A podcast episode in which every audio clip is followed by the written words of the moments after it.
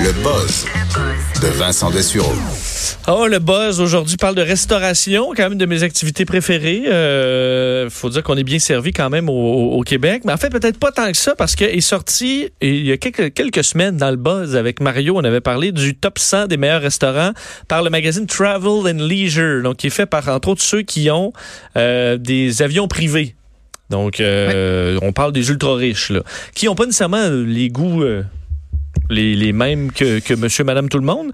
Euh, et là, aujourd'hui, sort un autre top, parce qu'il n'y en a pas seulement un, là, mais les World's 50 Best Restaurant Awards, donc les 50 meilleurs restaurants du monde, euh, dans un grand gala qui avait lieu à Singapour. Et celui-là, ce top 50, est vu comme les Oscars du, euh, de la gastronomie Du mondiale. milieu culinaire, ouais. Et euh, cette année, le grand gagnant, donc le restaurant numéro un, n'était pas nécessairement celui qui était attendu. Il y a eu une surprise là, dans ce domaine-là. C'est le restaurant Mirazur ou Mirazur. Parce que euh, c'est un, un- un- un- bon, euh, le, le chef est un, argentin italien. Euh, Moro Colagreco Euh, et le restaurant est en France, à Menton. Ouais.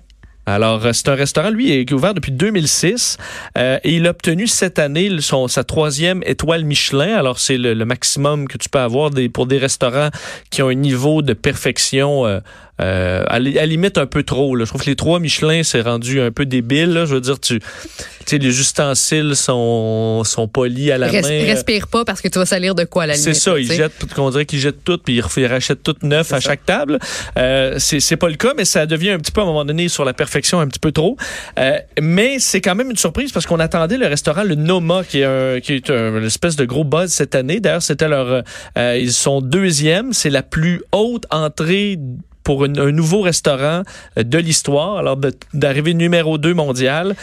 Mais le, le Mirazur, si je ne m'abuse, est arrivé en troisième position l'an dernier. Donc, tu sais, c'est pas une si grande surprise. Tu sais que tu es, déjà dans le top 3. Il y a de fortes chances que tu arrives en première ou en deuxième. là. La surprise, c'est que tu topes le Noma et surtout que cette année, l'avantage, c'est qu'il y a une nouvelle façon de faire pour le top 50, c'est que tu peux pas être numéro un deux fois. Euh, C'est-à-dire que ceux qui le sont euh, sont retirés. Ensuite, alors ça enlève entre autres des, des institutions comme le New York Eleven Madison Park, un des, le, le, le, le Fat Duck, entre autres à- à- en Angleterre, des restaurants qui tombent dans le programme Best of the Best. Donc on veut, juste pour varier, j'ai l'impression, enlever ceux qui le sont déjà pour qu'il y ait une, une rotation. Et je suis allé voir le menu du, euh, Oui, du qu'est-ce qu'on top mange là-bas? 50. En fait, euh, ça, ça semble varier. C'est des menus à la carte qui changent au, au, au guéri. euh, C'est surtout le prix que je voulais voir. Oui. Euh, Est-ce que ça coûte cher manger dans un 3 Michelin, meilleur restaurant au monde? Ils vont peut-être monter leur prix aussi, mais le menu que j'ai trouvé euh, qui euh, coûte 210 euros, alors qu'il y a quand même plusieurs services, peut-être une dizaine de services, soit 313 dollars canadiens. Euh, San Pellegrino, pour boire, bouteille d'eau, 14 euros. Ah, c'est donné. Hein, un 20 dollars pour euh, la bouteille d'eau pétillante. Accord, mais 20 quand même raisonnable, 90 euros. Euh, là, je pense qu'il y en a peut-être des, des gradations. Alors, total pour deux personnes, j'ai trouvé la, la- une facture typique, là, avec quand même les deux espressos à la fin, puis tout ça, là, la totale. Euh, en canadien, 1139 dollars pour deux. Wow. Eh, C'est c'est un voyage dans le sud, là. Je veux dire, à un moment donné, il faut se questionner sur ses priorités. Est-ce que c'est ton genre de, de, de, te- de te payer Ben, une bonne bouffe? Est-ce que tu es fait, du type gastronomique? Je suis allé voir parce que dans le top 100, la dernière fois, je suis allé voir est-ce qu'il y a un restaurant où je suis déjà allé dans le monde ou à Montréal, parce qu'il y avait un restaurant canadien et c'était le, le Toqué où je suis jamais allé. Alors, j'étais pas allé dans aucun restaurant du top 100, mais là, dans le top 50, à ma grande surprise, je suis allé dans un restaurant non seulement dans le top 50, mais dans le top Oh. 10. Oh, Monsieur Vincent. Écoute, écoute, je capotais. Globe trotteur. C'est le 10 Fruitard, restaurant de Barcelone, euh, qui m'avait été d'ailleurs recommandé par le chef du Laurie Raphaël. Pas Daniel Vizina, mais son chef euh, qui était à Montréal, qui, qui lui était allé là, puis il avait capoté. Pas un des, re- des restaurants les plus chers où je, où je suis allé, mais euh, Est-ce que tu te souviens de ce que tu avais mangé? Ben, il se pense que c'était 26 services. OK. Ça avait pas de rapport et c'était pour dîner. Mais le dîner, le menu est euh, le menu est le même. Mais c'était une expérience vraiment folle, mais c'était très dans le moléculaire où je pense qu'on était moins là euh, de nos jours.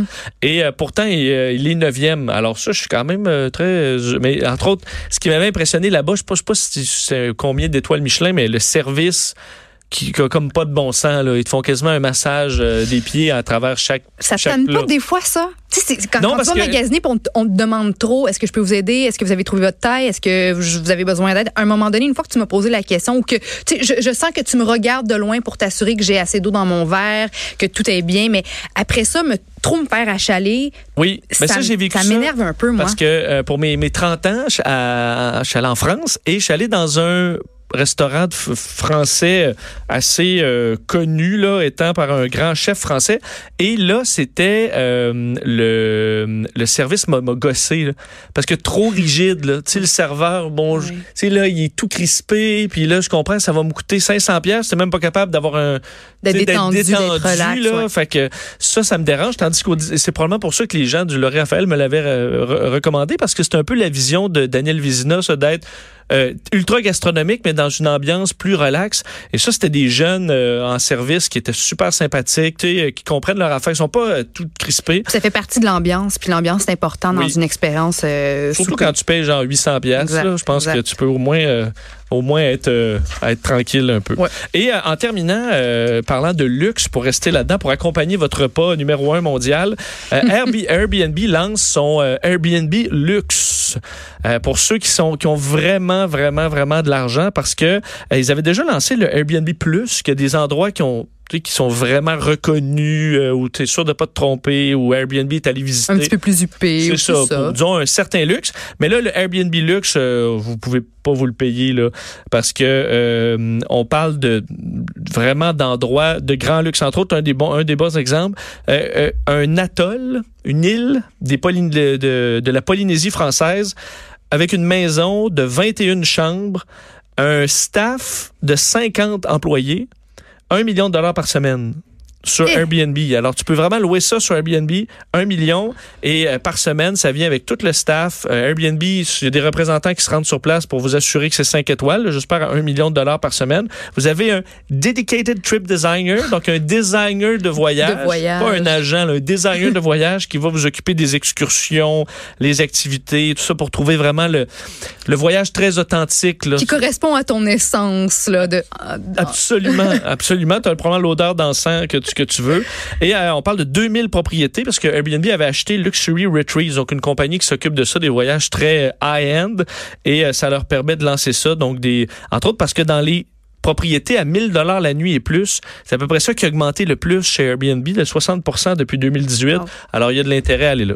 Et tu sais pas qui loue son île privée sur Airbnb Luxe? On en connaît un? Selon la presse, Guy La Liberté, qui lui aussi a une luxueuse demeure sur une île en Polynésie française, 193 000 dollars par nuit. Hmm. On peut, euh, bon, je pense Je que sais pas, quand il me semble être milliardaire, un des luxes que j'aurais, ce serait de pas être obligé de vendre mes affaires sur Airbnb. Là. Ben, c'est d'a- c'est d'avoir toi-même ta résidence puis la visiter quand bon te semble, mais pas te, Ouais. te donner le trouble de, de la mettre là, sur. euh, Non, mais tu sais, tu trouves, en dessous de ton lit, là, t'arrives, puis là, il y a, il y a- oui. il y a Il y a une du- paire de bobettes. Ouais, une brosse à dents, ou justement, une paire de bobettes. Mais bon, j'ai l'impression qu'on nettoie quand même de fond en comble. Eh non, 193 000, donc, pour la vivre, nuit, hey, je veux dire, c'est un salaire annuel de quelqu'un qui gagne excessivement bien sa vie. Là, je veux dire, faut-tu en faire de l'argent pour se permettre des des euh, des largesses quel- comme des ça? largesses du genre. Alors, sachez-le, si vous avez vraiment de l'argent, ça fera partie des nouveautés que vous pourrez vous offrir. Courte pause, on fait le tour des nouvelles au retour.